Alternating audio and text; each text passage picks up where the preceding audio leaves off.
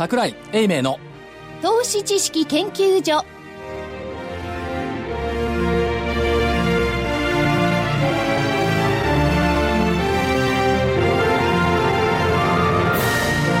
こんにちは。こんにちは。桜井英明の投資知識研究所のお時間でございます、えー本日スタジオには桜井所長。私ちゃんとスタジオにおりますよ。い桜井でます。ございますよ正木隊長。まさきです。こんにちは。福井主任研究福井です員こんにちは。そして加納内でお送りいたします。よろしくお願いいたします。よろしくお願いします。お願いします。実は今日あの収録させていただいて9日なんですよ。はい。で今所長が逃げずにっていうのはその意味ですよね。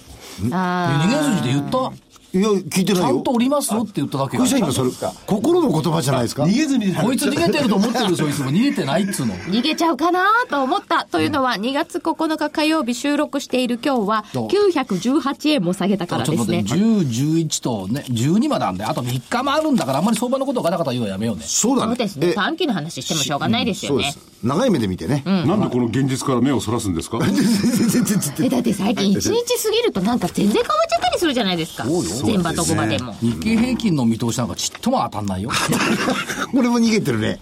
全ね、これ然当たんないよ逃げてるね。。それ一応言いますか？当たらないね一。応言っとこうも最初にもう株価は忘れましょう。この後そうですね。じゃあ先に全部片付けて、先週の見通しが1万7420円から1万8943円だったので、は、は、は、は入りませんでした。いや、金曜日の時は分かんないよ。あ、え、そう、そうですよね。分かんないっすよ。一応だから火曜日時点でははい1500円ほど下だと。そうです。1500円だよ。1500円ありますね、随分。水木金。あの、3日で1500円上がればいいんだから、500円通そそうです。ならいけそうな気がする？だって、このボラティリティですからね。中国もお休みですしう。これね、中国お休みになったらなんで突然誰も何にも言えなかったヨーロッパが出てくるのっていうね。面白いですよね、マーケットってね。材料がないからでしょ。だって書く、書くネタがないんですよ。ギリシャなんていつか、いつか何かはと思っていたけど、なんでこのタイミングっていう感じがしますよね。いや、だってギリシャのアテネ総合指数調べようと思って、某電子端末を見てたら出てこないし、え、出ない？出なかった。しょうがないから別の某電子端末を B の方を見たら出てた。7.9%下落で464ポイント。26年ぶりの安値。よく気がついたね。しますよね。それじゃなくてあの南欧っていうんですか？はい、スペインとかね。いろいろ出てきますよねドイツだってそうですよね今回ねドイツはね、えー月曜日終初3.3%安。6日続落よ、火曜日まで。とか月曜日まで。ダックス、2014年10月以来の安値。2014年10月27日以来、1年3ヶ月ぶりの水準。ドイツ銀行ですよね。みたいですね。ドイツもねあとね、9%安。なんか最近変に思ってるのがね、ソジェンの売り手口が変なんだよね、先物は。あ、そうなんですか？うん。トピックスをね、7000枚ずつね、淡々と売ってるんですか？淡々とな、7000枚ってトピックスの、さっぴき7000枚ってトピックスの売り手口としては先物としては大きいのよいい。っすね。で、買いゼロ、売り7000っていうのがね、直近で3日4日続いたかな。このソジェンは何よ？っていうのがね、へずーっと気にかかってたんですが、ドイツで来るとは思わなかったね。へえ。でもなんか、ど、どこに行ったらいいか分かんないからその辺から仕掛けてるんですよね、きっと。そうなんでしょう。違うんですか、まあ、だからう、打たれやすい東京市場と言いますかね。まあ打、ちやすいんじゃないですか？あのね、驚いて騒ぐんだ、またみんなが。そうね。本当に特に市場関係者ね。うわ、大変だとか言うわけよ。うんいやうわ、大変だっつったって、月曜のね、とか火曜の朝だったら見てて、うわ、ニューヨーク、ニューヨーク、うわ、400ドル下げてるって30頃見てて、終わったら177ドル安。そうそうそうでしたねだそういうの考えると、うん騒ぐなよって、どうせ騒ぐなら徳島で騒げやみたいなね。阿波踊り、シーズンだけ違ういからね。やブブラジルのリオのリオでやるのかどうなるかリオのカーニバルいいですよカーニバルやってるんですよね。そうです。地方都市はだいぶ休んでるとかあるらしいですね。スポンサーが見つからなくて。でも、高円寺はやってるでしょ。高円寺の阿波踊り。あれは賑やかですよ。ねリオは浅草ですよね。ああ、カーニあ、そうそう本場の話をしてんだ。あ、そうですか、失礼しました。いやでも、リオの本場のカーニバルはあれですよね、時間熱があるし、経済状況があれだし大変ですよね。でもやってるんですよね。やってますね。やってんですよどういう、相場東京市場ってやってんじゃん。やってます騒ぐなんかなんか不満でもあるんですだか騒ぐなって、慌てるなって。だってあの持ってる方はですよ、はい。やっぱり慌てますよこれ。は騒慌てます騒ぎはしないけど慌てますよ、これ。慌てます。よ。慌てますけども、はい。慌ててどうするんじゃあ投げるんですか？うん、ここで投げるの。いやでもな投げてる人いると思うな。そうですよ。も投げっとざるを得下げる。ないこと思いますね。ありますね。精神論かもしれないけど、よく所長が言っててね、やっぱりその、慌てるな。騒ぐな騒ぐな。で、こういう時に、どんどん下がると思っちゃうのは人情じゃないですか。そういう時でもじっと我慢すればいいんですかね。あのね、はい山より大きなイノシシ出ないんだから、どんどん下がるってどこまで下がるの？日経平均7000になるの？なったらえらいことですよ、ね。なったらえらいことですけれども。で、その覚悟があるならどうぞ逃げといてください。か覚悟？覚悟？なんか開き直りやがったなそりゃそうだよ。覚悟があるから投げるんでしょこれ下がるって。覚悟がなく、ただ、ね、出らしね、出らしね、寝らし草のようにね、いや下がったから売る？上がったから買う？絶対儲かるはずがない。なるほど。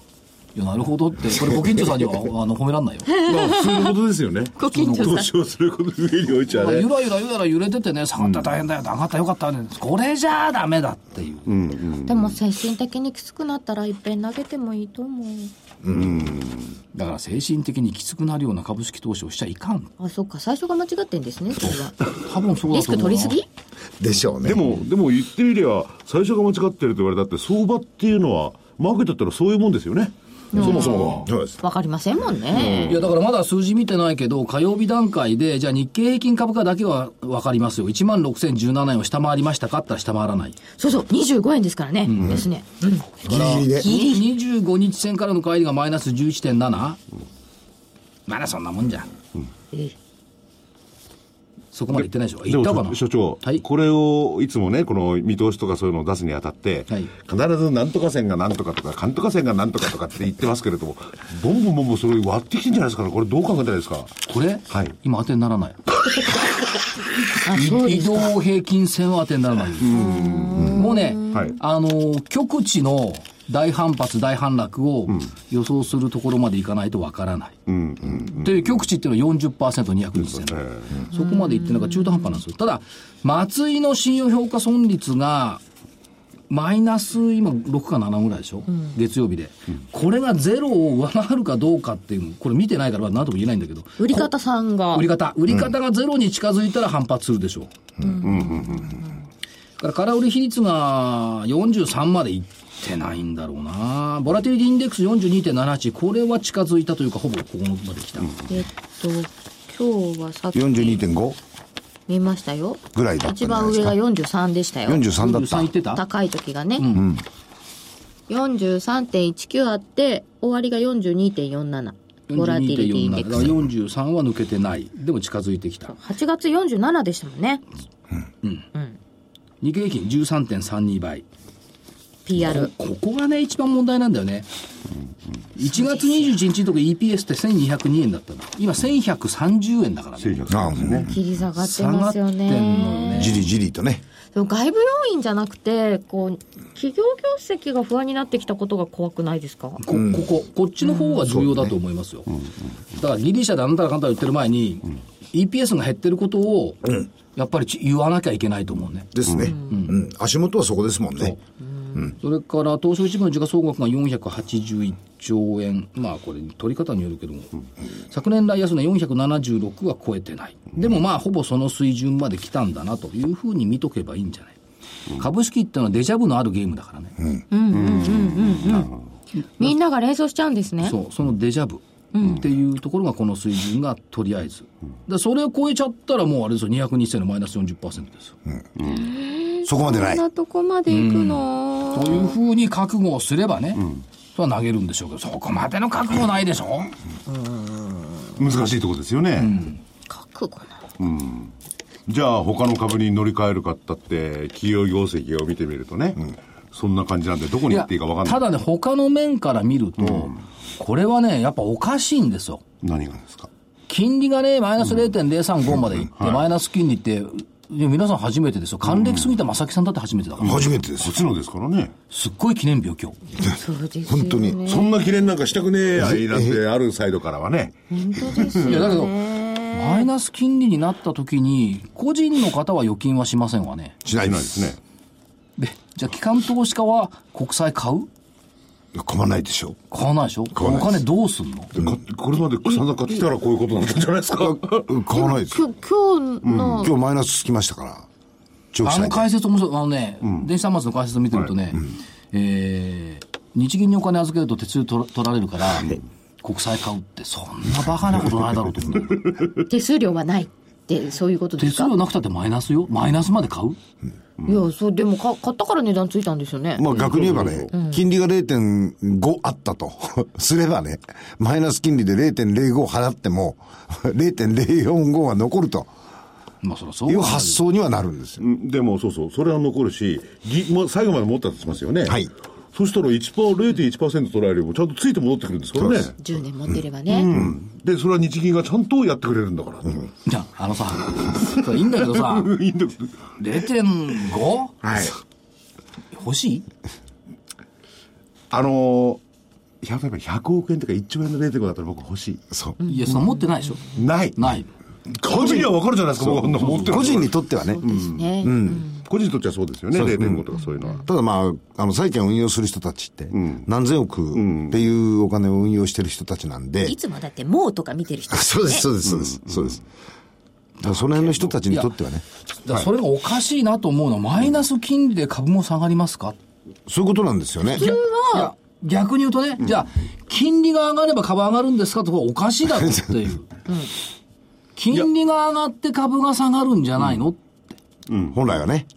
あの、エコノミストの理論からいけば。はいこんなマイナスとかいう金利なんだったら、債券より株っていくのが普通ですよね。それはだって配当利回り1.7%取る方が普通はそう思わない。私が上司で部下が運用してたらそう言うよ。お前こっちの方が絶対だろ。いや、でも長期で今度逆に見りゃね、これ10年ものですよね。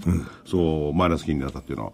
やっぱり10年後も景気が悪いからそうなんだよって話かもしれませんよね。まあ、この20年間、そうな、そういう動きなんだ。だけどね、その、じゃあ長期を、長期の国債を買っておくと、その分リスク度合い高いんだよ。そうなんです。それはそうですね。だから、これね、マイナス金利で、例えば20年債、30年債なんて買った日には、銀行潰れるよ、下手すると。ね、最近のフィ、フィ、フィなんとかかんとかってね、のもありますし、あれはもう銀行つ、僕は潰れたら信用しようと思ってるんですよね。あーフフィンテック。40年債をね、5億買ったら、あ、5, 5兆円買ったらね、潰れるよ、銀行。40年。40年はね。30年債だって危ないよ。ところでね、話は違っちゃうんですけれども、先ほどその、日本を見ろって言ったじゃないですか。日本の業績をね。はいその業績ですら為替に振られますよね。今振られますね。もう輸出系はね。一部ね。で、それが、為替はそれこそギリシャであろうが、中国であろうが全部こう反映してきてるわけですよね。で、その、お為替なんですけれども、114円、この9日の段階ではね。はいすごいですよね。いいじゃん。いいですよね。確かにそうそう。あの、所長の主張から言えばその通りなんですよね。なんか問題ある？ないですよ。でも、いや、FX やってる人は別よ。うん、そうそうそう。でも企業業績には大きな影響を。あそれはね、あの、予測数字とね、差が出れば、どう福井さんでゴルフ場今まで1回しか行けないのに2回行けるよ、ガソリン安くなるから。ああ、ガソリン安は減税効果だそうでまあまあそうですよね。いいですね。だから、どこがダメなの ?114 円で。あのね、通貨が円安になるとね、本当に惨めよ。所長ね、僕はそういう議論をいろいろ考えてて。要するに今、所長の言ってる議論っていうのは一般生活者の議論ですよ。そうよ。ね。しかし、これはね、この番組とかそういうのは投資家。投資家と一般生活者では多少違う視点から一ものを見ると緒だっつうの思うんですよ。皆さん同じように生活してる。投資家の立場から見て、じゃあ円高困る？うん、困んない。いや、だって70円台の円高がきつかったじゃないですか。みんな外に出ちゃったじゃないですちょっと待ってそれはきつかかっ。たよ。企業はきつかったよ。かったうんでもあの段階のところで、結局70円台のところまで行くプロセスの中で、それでも利益が出るような体質に、企業の構造が変わってるっていうことも、きちっと覚えておかないといけだからないですよ。今もう114円になってますけど、前提レートからはちょっと円高かもしれないんですけど、あの、採算レートでいくと106円ぐらいだそうですよね。そうなんですよ全然 OK な。だから大丈夫なんですよ。企業もねええただ予測の数字よりかも下がるから、アナリストさんたちが予測してた数字が違うよってってこれを下げてくるじゃないですか。だからそういうものをマーケット嫌がってるっていうことですよね。そうですよ上に行くのはいくらでもウェルカムなん挙だけど。句の後にどうしようって、これも円安になったら原材料高になっちゃうよねって言ってた化学メーカーとかさ、助かってんじゃん。あのね、助かってますよ。あのね、利益の上がってる人はうちは儲かってるぜって絶対言わないからね。ケチですね。ケチじゃない。ケチじゃないじゃん札。束かなんかでペラペラペラペラこうやっ違うて。値下げしろって言われるから。あ、そうですよね。確かにそうだ。だからうちは儲かってるって絶対言わない。困ってるとかうちは大変なんだよ。円安で大変なんだよって言うん。で円高の時も円安の時も大変なんだよばっかり聞こえてくるわけですね。そうなんですでそれを増幅するからね、だから慌てるな、騒ぐなって言ってる。なるほど。だからもう一回戻します。マイナス金利で株が売られるのが理解できない。おっしゃる通り銀行株はしょうがないですけだからさっきも言ったように、指定報告料、先までダメだっていうことを言ってるっていうことになるわけじゃないですか。まあだから逆に言えばね、我々の経済活動がノーバリューだって話よ。なんか、虚しいですいやいね。や、現実そうじゃん。マイナス金利ってそういうことよ。もうもちろんもちろんね。でも 0. 何パーセントしかない金利でよ、日本の個人金融資産って着実に増えてんですよ。今、1717兆円ぐらい、うん去年の9月ぐらいのところで。それで今回、証券会社とかに預けておいた MMF だとか、MRF って金利ものっていうのは、運用できないんで、強制償還よ。お返ししますっていうことになっちゃうと、銀行口座入っちゃうんですよ。入っちゃったらどうするんだっていう話になるでしょう。もう一回し証券会社に戻して、それで何を買いましょうかって、買うものがないですね。そうするとさっき所長が言ったみたいに、1.9%の利息がつくんなら、株でも多少リスクを犯してもいいんじゃないって人が増えても、決しておかしくないと思うんですけどね、僕。いきなり例えばね、あのー金なんかちょっと上がってますけれども、そっちの方に流れるってそれもあるでしょうね。あれあのそれからなんか、売る人も多かったみたいですね。えっ、と、長期債利回りと配当利回りのスプレッド、先週末で2.03%。で、これ、言っときますよ。昭和33年以降の記録しかありませんが、過去最大。ああ、それで株売られるかっていうね。これもっと増えてるよ。これマイナス金利になってる、そうなんですよ。あそうですよね。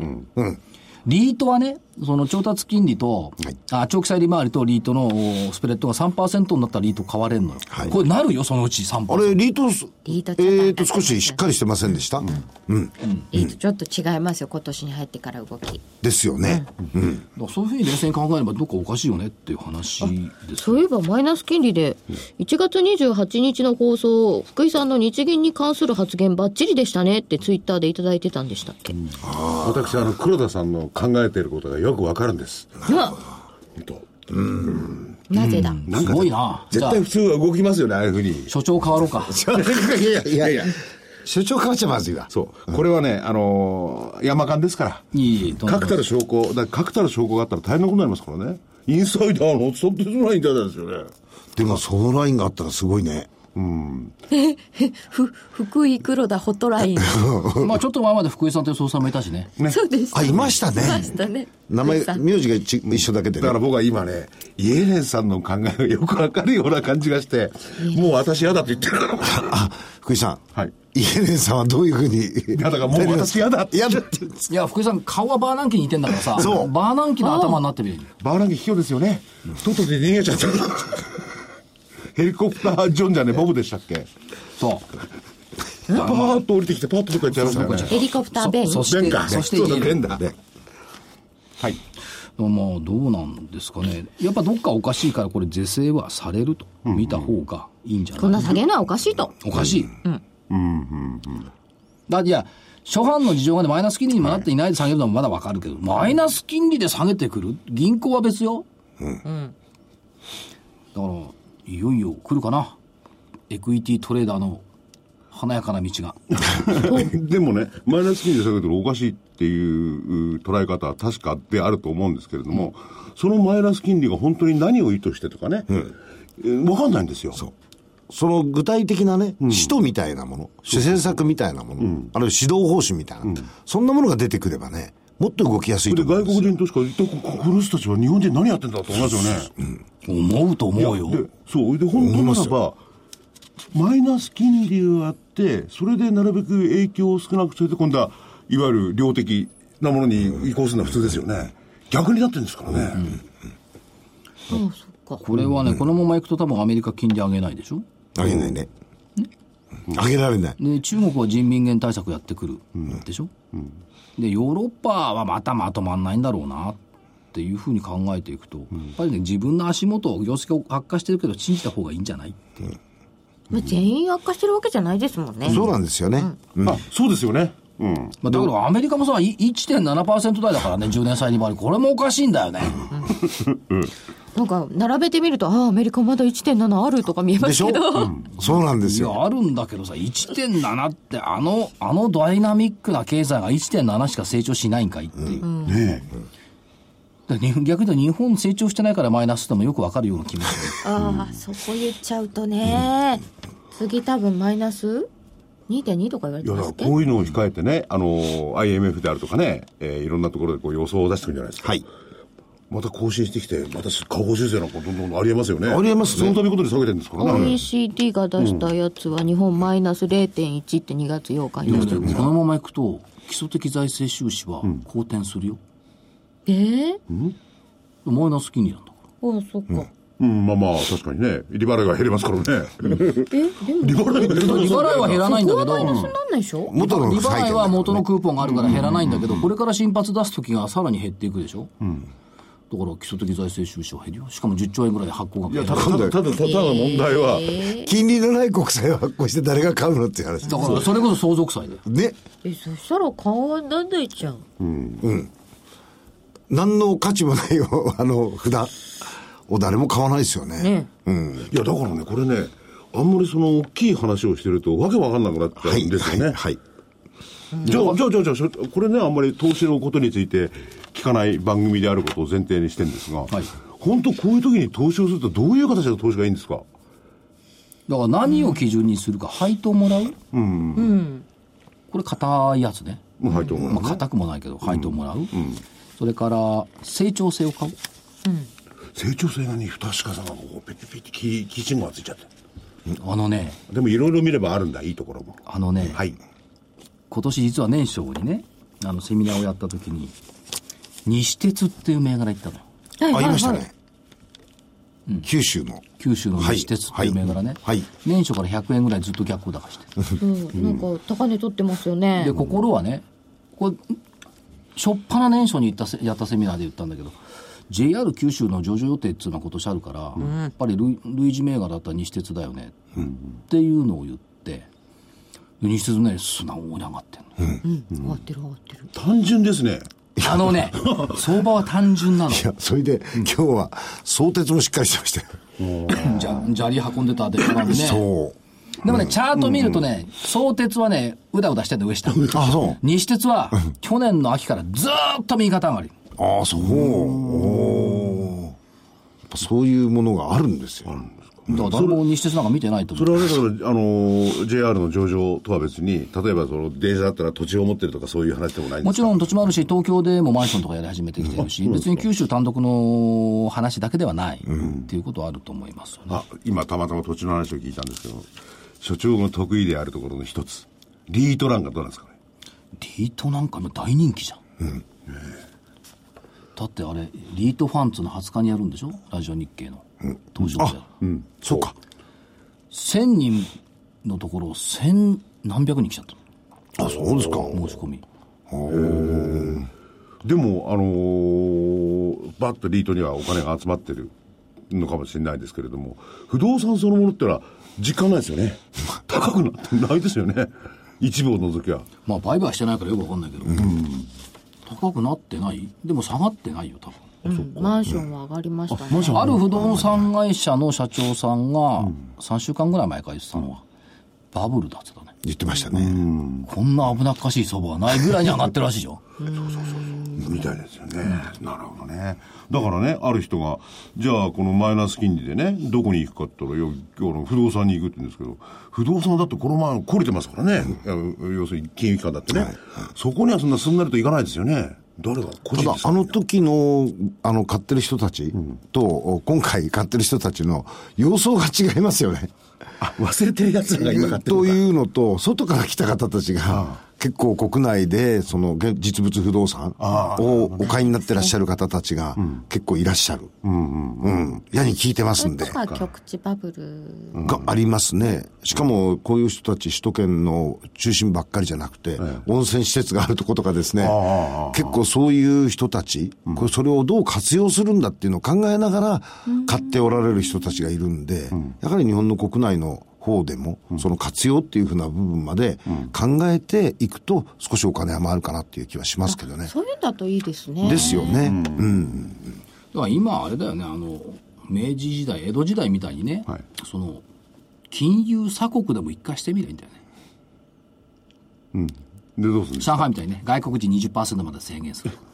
そうするとどうなるんですか？どうなるんですか？外野の雑音入んないじゃん。うんで、その前に、鎖国の前にみんな逃げて、売って逃げちゃったりなんかして。大丈夫。だって外国人持ち株比率30%しかないんだ。でその3割は下がりますよね。じゃあ3割までにしとけ。だけど、世界の時価総額考えると、に日本からあいつら撤退できないから、3割は持つね。でもそれだってね、そんな国だったら別に嫌だよと。いいよ。ポートフォリオ変えりゃいいんだからって。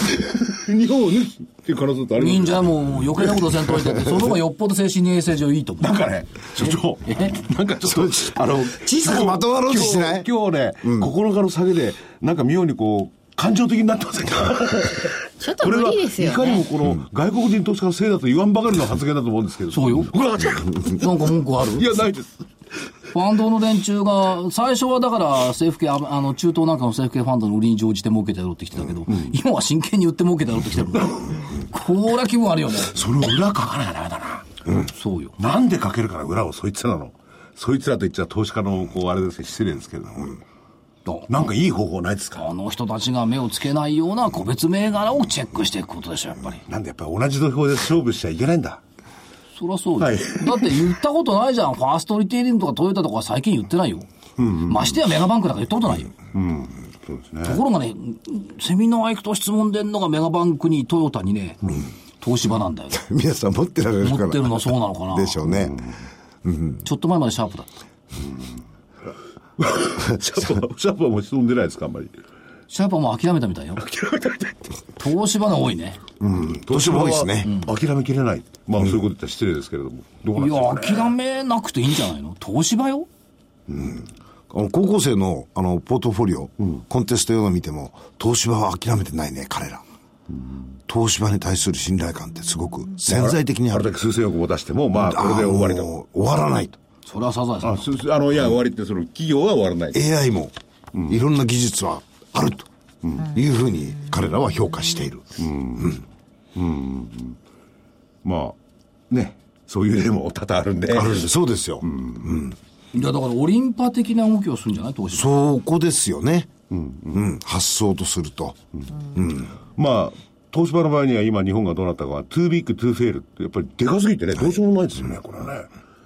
それじゃあ日本、日本の日の丸半導体じゃないけど、そういうところが例の投資なんとかでしたっけ、いやそしたらウエスティングハウスどうすんだいって話。そういうことになるんですよね。原子力がね。原子力ね。そうそうですよね。あの部分はいろいろと制限があるじゃないですか。持たれていいところと持たれちゃいけないところと。だからそういう意味では大変ですよね。逆にね。だからまあ話戻すと、はい去年あたりよく言われていたグレートローテーションっていうのがね、これどっかで起こらざるを得ないとああ、思う。言いましたね、グレートローテーション。いや、僕も怒ると思う。い聞かなくなった？うん。これからですか？や、僕はそう思います。あれは何でしたっけ？債券から株じゃなくて、ね、債券から株でしたよね。になんなきゃおかしい。だから、どっか間違ってるっつうのマイナス金利になって株が安いのは。確かに。いや、金利が暴騰してね、あの、10年債利回りが6%とか8%になったから大変だっつうならわかるのよ。マイナス0.035で、大変？大変なの銀行だけじゃん。だから株価に反映するために、企業活動っていうものをスルーして株価になるわけじゃないですか。基本的には、その企業活動に結びつくところがなかなか見えないんで、どこに、どの株にお金を行かせたらいいかっていうのがわかんないんでしょうね。ああ、まだそこが消化なの。そこがちょっと消化難なんじゃないですか？うん。で、マイナス金利って企業経営者も初めての経験ですから。ですよね。ですよね。だから手元にあるお金と、お金もどんどん借りられるというふうにお金がジャブジャブの状態になった時に、さあどうしようっていうのは、やはり同じように悩んでらっしゃると思いますけどね。どこに使ったらいいんだろうっ。だっててさ、調達できるんだよ。そうなんですよ。しかも、こあの、負担が小さい。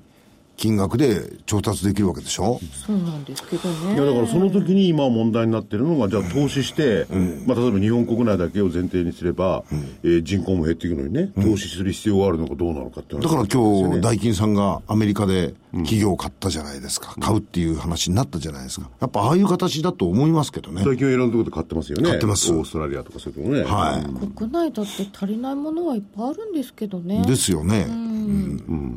その時にその銭バになって外に行けばいいのかどうかっていうのはよくわかんないんだけど、あそれははい。そ外に行くと失敗することばっかりなんだよ。本当に外のもの買うの 下手。確かに。確かお買い物は上手ななんかあれ、あのね下手に買うとかまられた感じになってる結果多いですよね。三菱地所のロックフェラーセンターってまさにそのものだよあれ。私あの三菱 UFJ のタイのアユタヤ銀行が結構気にに。ああ。そうだよね。だから本当下手というかなんか雑魚を大金で使うみたいなさ、大金ですかその辺が天井みたいな。うん。そういういつも売買が多いのよ、そんなこと言っちゃ怒られちゃいますけど、それだったらじゃあ羽田の開発にね、お金出そうとかさ。ですね。その。方がよっぽど気が利いてるって自分で見えるんだ。わかんないとこばっか買うんだよなあの海外の担当者がまた持ってきてさこれいいんですよ社長みたいな、確かに羽田の方もいろいろ埋め立てしたりとかね、なんかやってるらしいんですけれども、やってるんですけれども、やっぱりそういうふうな、あの、インバウンドを確実な日本のね、まあ日本全体の、あの、GDP からすれば大したね、あれじゃないけれども、より増やすための方策ってなかなかないですよね。みんなが言ってる割にはね。でもまだ、あの、方法とすると、これからなんじゃないんですか？はい。そのグレートローテーションの兆しっていうのは、これから見えてくると思ってはいます。怖いのはねそのマイナス金利になったところで、急反転することが怖いんだよね弾みで、何がですか？金利が。金利？金利がね。これ今まで行くと本当にもう戻す時とかそういうのはとてつもない苦労をね、強いられて、あるいはパーっていっちゃうんですよね。と言われてんですよね。どっかでスパイクするんじゃないかっていうのは、いやもうそこに来たと思うよ。やっぱ異常だもん。行き過ぎですか、だって僕たちが働いた成果がマイナスっていう評価よ。さっきも言ったけど、何にもしない方がいいんだもんあれ？それじゃかえってデフレじゃん？そうよ。だからデフレです当たり前じゃん。マイナス金利だもん。そうです。デフレですよ。でもあれ？インフレにしたいんじゃなかったんでしたっけ？えそうです。だから価値価値がないんだからだんだん目減りするんだから、デフレですよ。そうですよね。それにしようとしてるんですよ。金内さんが今、国美化しげてる方向に行きたいんですよ。そのためにやったのが、マイナス金利だったわけですよ。したらそれが、そっちの方に動かないという事態。そうになっちゃったわけですか？ないなっちゃうかどうかわかんだからさデフレになるの決まってんじゃん、でも桜井さんデフレの方がいいんですよねいや個人的にはデフレの方が心地よいよみんなで絆め合って大変だね給料増えないねって言って仲良く25年間暮らしてきたんだからそうで、おまけで安いもの買えて、まあ、しょうがないよね。しょうがないよね。安いもの買えるよね。隣のうちも車買えないし、うちも車買えないし、あ、しょうがないねって絆め合えたの。今度大変よ。競争社会になったら。そう、隣のやつ、ロールスーツ買っちゃってよ、なんて。どうする？うちはベンツ買うか。それが80年代にあったんですよ。80年代はもうそればっかりよ。80年代半ばから。で、そのグレートローテーションが新しいのが起こるとすれば、まさか銀行から単性じゃないでしょうね。どこに行くんですか？です、そうですよね。ねいや、タンスでもいいんじゃない？いや、タンスかね、だから金が上がってんじゃん。うん。まあ、もう同じような。だって金利生まないなら金でいいじゃん。持ってて綺麗だし。今回金まで上がってきたのはちょっとなんかリスクオフが一歩進んじゃったかなってだからその巻き返しが怖いって必ずアンワインドがあるんだから、そっちの時の株の下げの方がよっぽど嫌だっつうの。まあマイナス金利下げてる分にはまあ大変だ大変だとは言いますけども、まあ別に限界あるよね。これ金利上がって株下げたらとんでもないからね。そうですね。これとんでもないですよね。うん。ローンなんか組んでる人は大変なことだよね。いずれだけど、その時期も来ないとは限らないですよ。いいですよ、マイナス金利。例えばその1.35とかでローン組んでもいいけど、これ上がってったら10%とかになっちゃうからね。なんかこうマイナス金利で下げてて下げすぎでおかしいって話だったのに実はもっと下げそうな話になってるんですけどそうよ。だから、金利が変動して、一番怖いのは、ハイパーインフレになるのが一番怖いんだから。それは怖いですよね。そっちの方が怖いんだから、マイナス金利いる間は別に、あ、そう？だ反転しないことを願うだけ。そこはもう願うだけですか、ただ、ハイパーインフレっていうのは、あの、まだこの間にマイルドなものがあって、その後行くんですからね。らいきなりいきなりハイパーには行行かないですから。ええ。あとね、もう一個ね、そうだ、ユーロに目がいったのでおかしいと思ったのがあったんだ。何がですか？イラン、え原油代金をユーロで決済するっつうの。ありましたね。これおかしいかなと思ったのこれ月曜日だよ。え。何がおかしいんですか？いや、原油代金をユーロで決済するの出てくると必ず中東と欧州がおかしくなる。で、ユーロが変になる。でもユーロが導入されたね、後っていうのは結構ユーロを決済に使うの多かったですよね、あの、決済シェアで行くとね。で、それを主張したイラクはどうなったと思う？はい。ああなりました。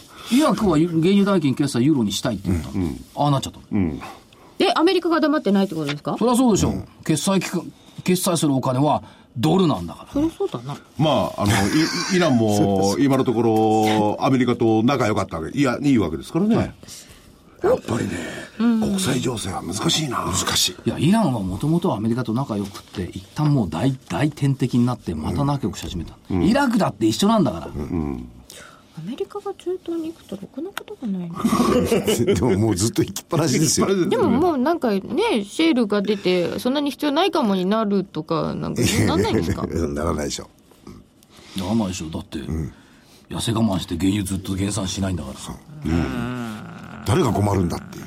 でもイランの原油っていうのは質がいいらしいですね。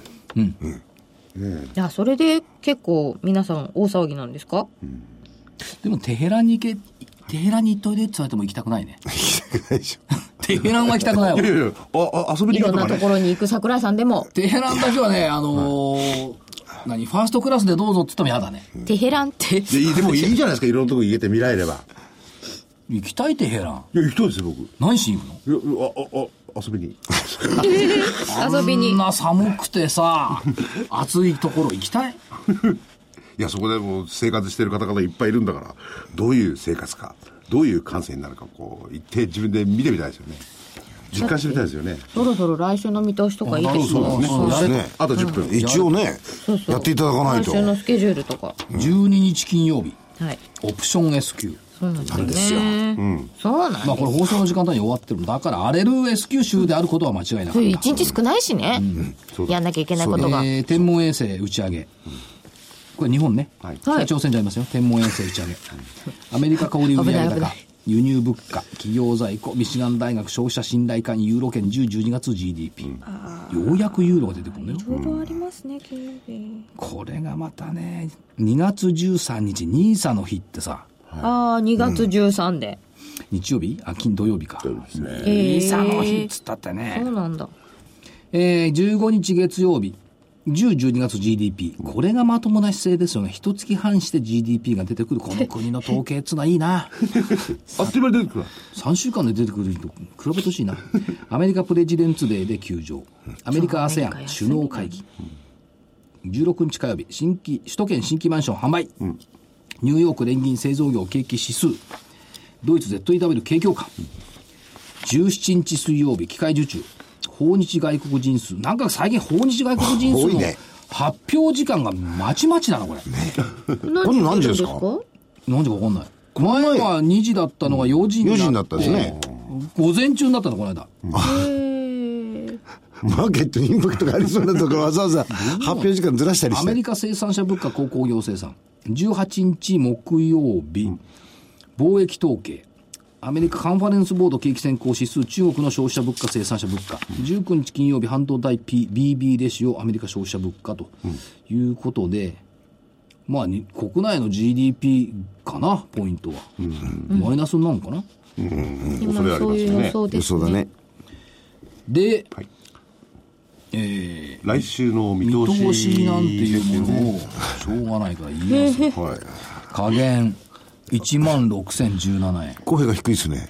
1万6017円、1月21日安値。はい。上限1万7420円。この間の加減が上限になっちゃった。1月 S q 値。本当だこのに1月21日に安値。あんまりこの理由がないように思うんですけど、ただ安値だけの理由にするわけですか？いや、火曜日にね、これを下回らなかったっていうのが、先ほどね。一つ節目かな。ここ割るときついっすよね。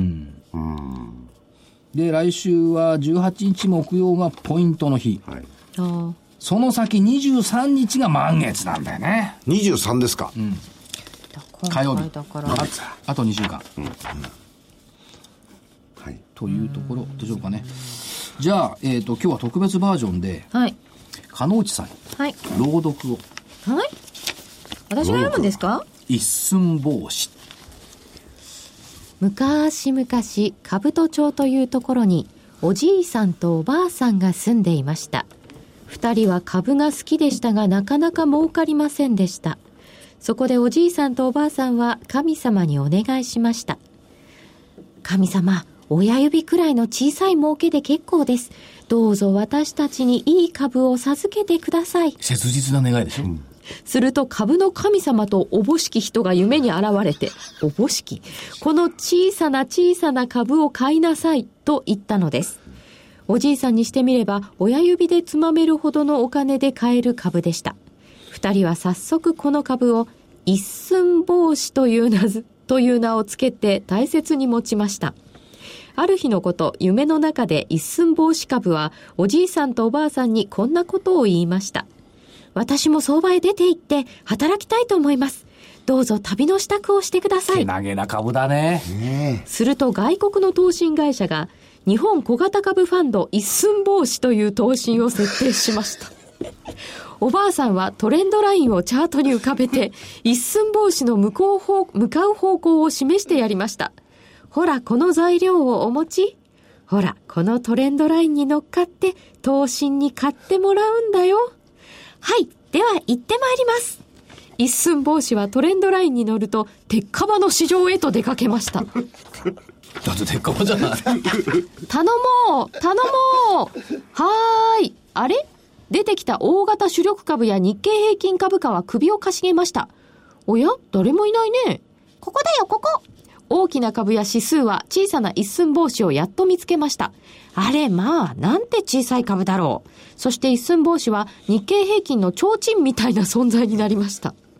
ある日のこと、一寸法師は日経平均のお供をして動いていました。すると途中で突然数匹の鬼が現れたのです。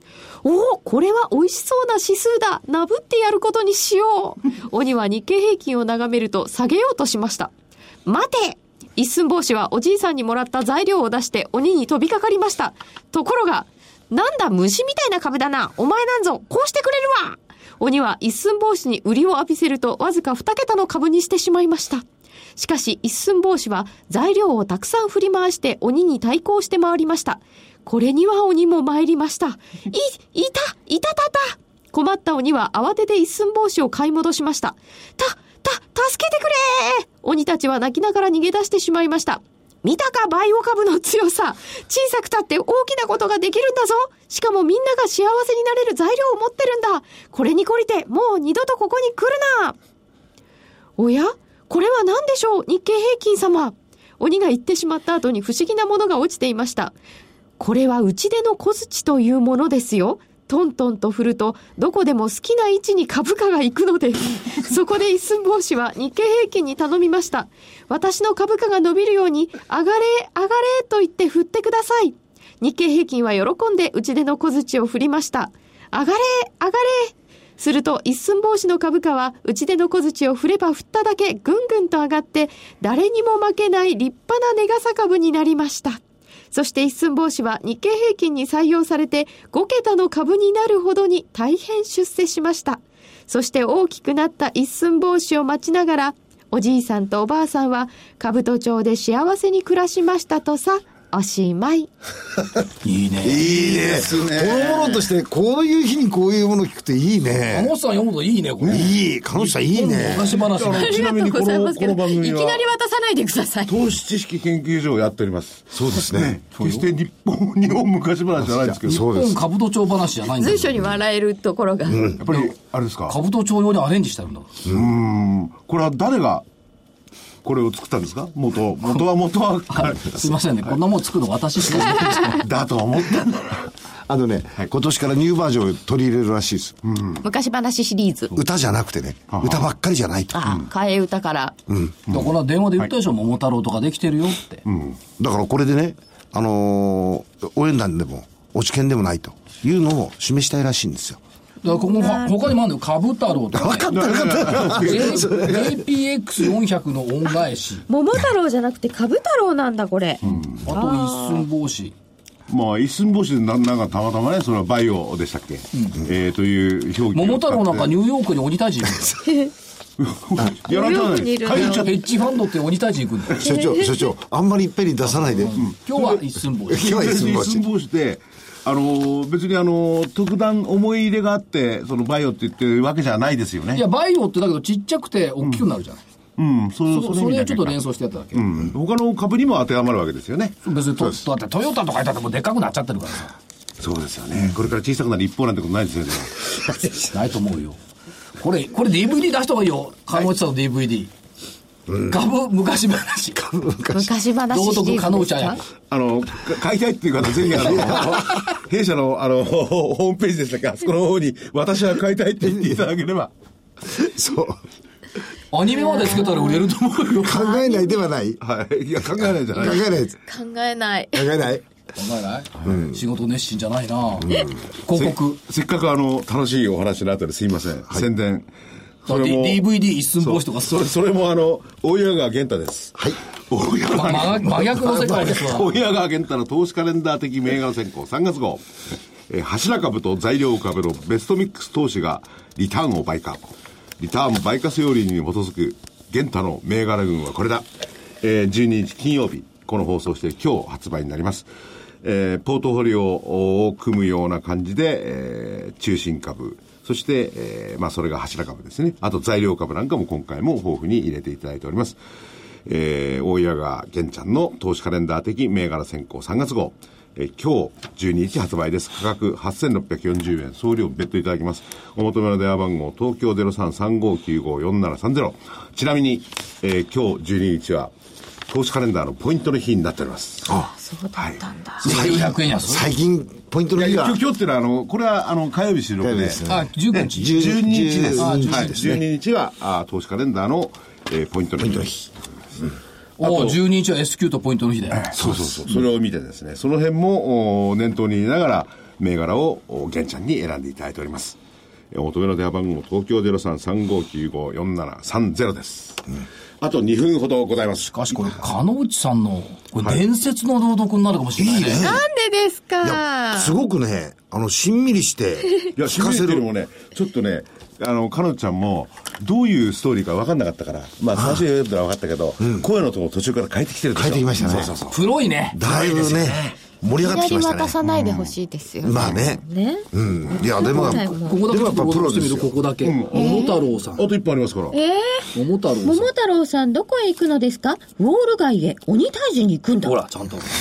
あ これ、なるほど。桃太郎さん、株太郎さんだろ小太郎。これおかしいですよこれ。株太郎さんです。ウォー。クマンを聞きながらバイクに乗っている猿に出会いました。だからウォール街に鬼退治に行くんだって言ってでそれではってそれではお腰につけたきびだんごを一つくださいな。お供しますよ。そして今度は見事な柄のフリースを着ている傷に出会いました。桃太郎さんどこへ行くのですか？ウォール街へ鬼退治に行くんだ。それではお腰につけたきびだんごを一つくださいな。お供しますよ。こうしてソフトバンク、ソニー、ホンダ、ファーストリテイリングを手に入れた桃太郎は、あ、違った株太郎は、ついに夜のウォール街へやってきました。続きはまた後ほど。ですね。ええいろいろあるの桜井さん、いろいろ考えてますね。ええあ間もなく時間になって、今日はバリューあったな最初の45分は何だったんだろう え、マイナス金利で売るのはおかしい。そうです。はい。か終始一貫してます。ちなみにおじいさんの呪文はテンバーガーおばあさんの呪文はさよならインバースでしたねなるほど。なるほど。呪文があんですか？はい。